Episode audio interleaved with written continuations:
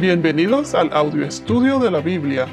A continuación, la lectura de las Escrituras, una breve explicación y los versículos que se Génesis relacionan. capítulo 13, versículos 1 al 7, segunda parte.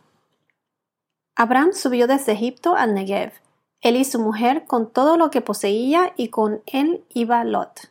Abraham era muy rico en ganado, en plata y en oro.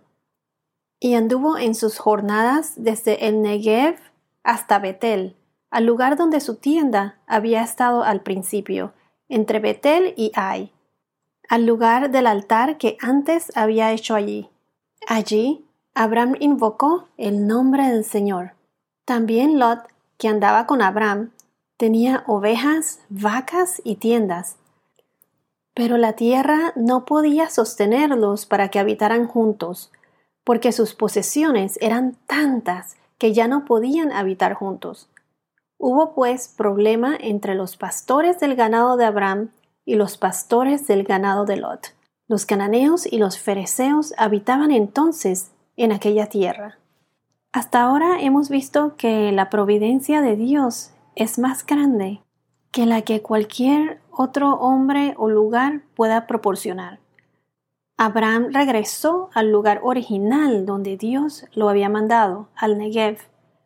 Podemos asumir que los habitantes del Negev y, bueno, los de esa tierra alrededor observaron cómo Abraham se fue con menos a Egipto y regresó con más. Y encima de eso, públicamente Abraham invocaba el nombre del Señor. La providencia de Dios hacia Abraham, y no solamente a él, sino también a Lot, su sobrino, era obvia.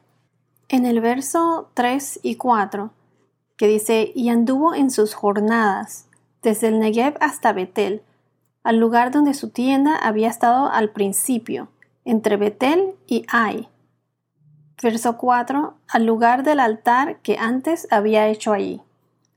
Aquí donde dice que anduvo en sus jornadas, ya aquí Abraham estaba continuando con el plan de Dios, yendo desde el sur del Negev hasta Betel.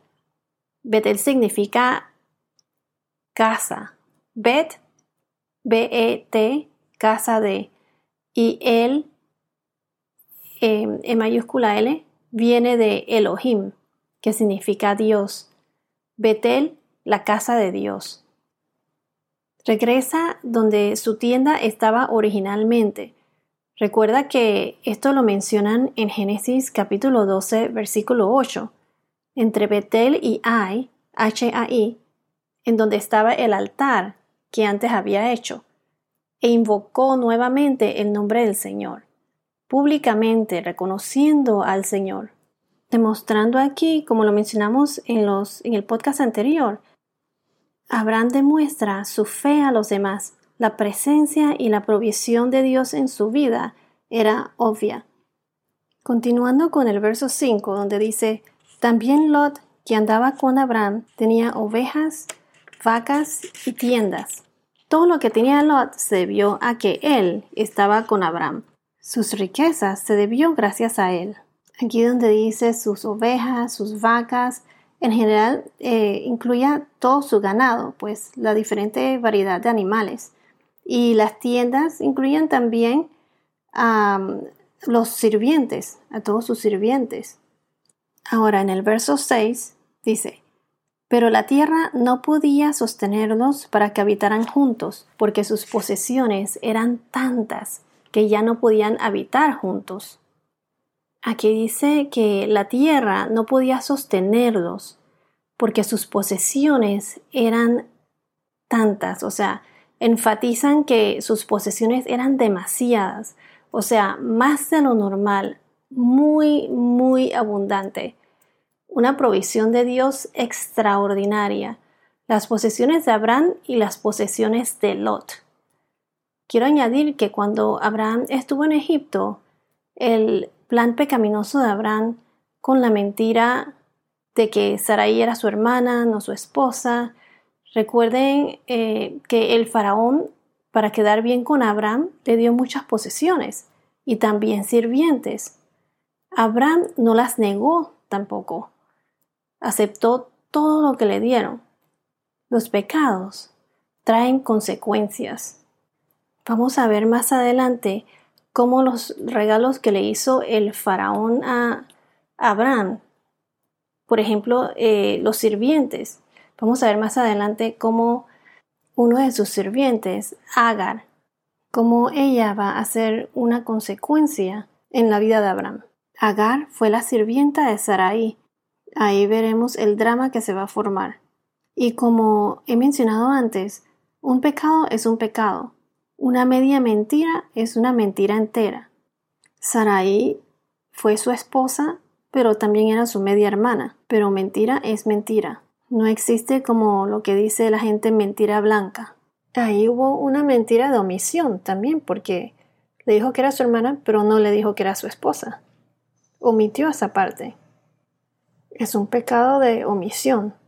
El omitir la verdad y no decir todo como es es un pecado. Vemos que eran tantas sus posesiones que causó problemas entre los pastores del ganado de Abraham y los pastores del ganado de Lot.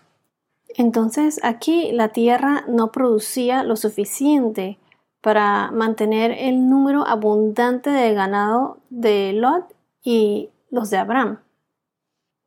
Sigo leyendo. Entonces, los cananeos y los fereceos habitaban entonces en aquella tierra. Esta tierra estaba habitada, así como la estaba habitada originalmente cuando Abraham llegó a Canaán en Génesis capítulo 12 versículo 6. Se los voy a leer. Abraham atravesó el país hasta el lugar de Siquem, hasta la encina de Moré. Los cananeos habitaban entonces en esa tierra. Entonces, ¿por qué mencionan específicamente a estos dos habitantes, los cananeos y los fereceos?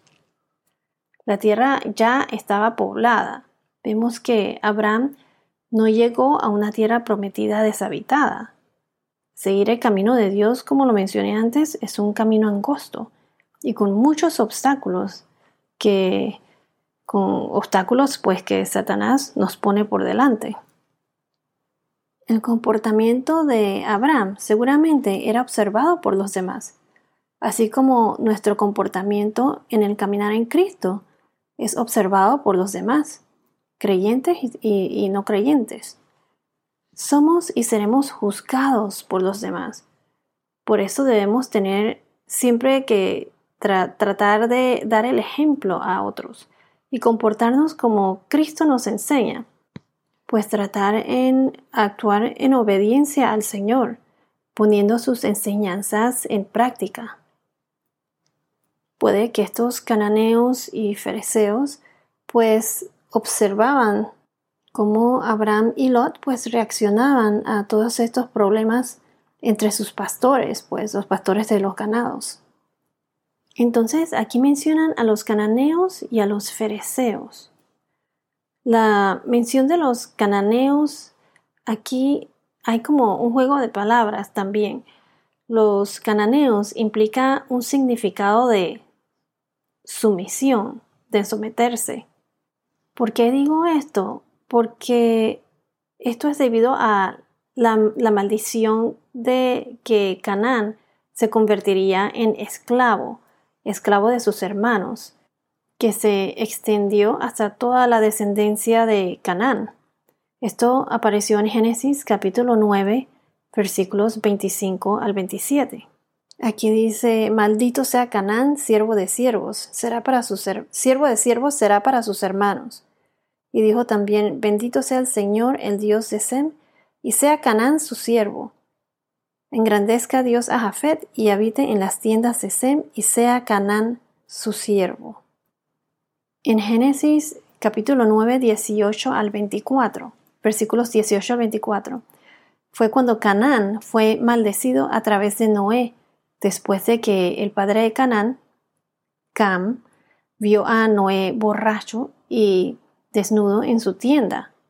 Esto pasó después del diluvio. Entonces vemos que Abraham, o veremos que Abraham demuestra que él se somete a obedecer al Señor. Así como Canaán y su descendencia están sometidos a ser esclavos de sus hermanos. Y la palabra fereceos se deriva de peras, ferasot. En inglés es parasites, que significa los que habitan en aldeas. Puede que como las aldeas son edificios dispersos, diferentes de las ciudades, los fereceos podrían significar los enemigos dispersos de Israel, a quienes el Señor expulsaría de delante de ellos. Implica que uno se dispersa, se separa. La palabra fereceos. Entonces los cananeos implica sumisión y los fereceos eh, implican dispersión, separación, los enemigos dispersos de Israel. Abraham se somete al Señor, como lo fue la maldición de los cananeos, que serían esclavos de sus hermanos, en referencia a lo que pasó con Noé. Y Lot se separa de Abraham. Qué curioso lo que implica el significado de estas palabras, de los cananeos y fereceos. Y en este capítulo, en donde Abraham se somete al Señor y Lot se separa de Abraham. Siempre pienso que en la Biblia no hay coincidencias, o sea que nada es escrito por accidente. La Biblia es un documento histórico que fue escrita por el hombre pero inspirada por el Espíritu Santo. Es la palabra viva de Dios. En el próximo podcast veremos qué hace Abraham al identificar el problema de él y Lot en relación a los pastores de sus ganados. Aquí vamos a ver la sumisión de Abraham al Señor y la separación de Lot y Abraham. Bueno, esto es todo por ahora. Que tengas un día muy bendecido y hasta la próxima.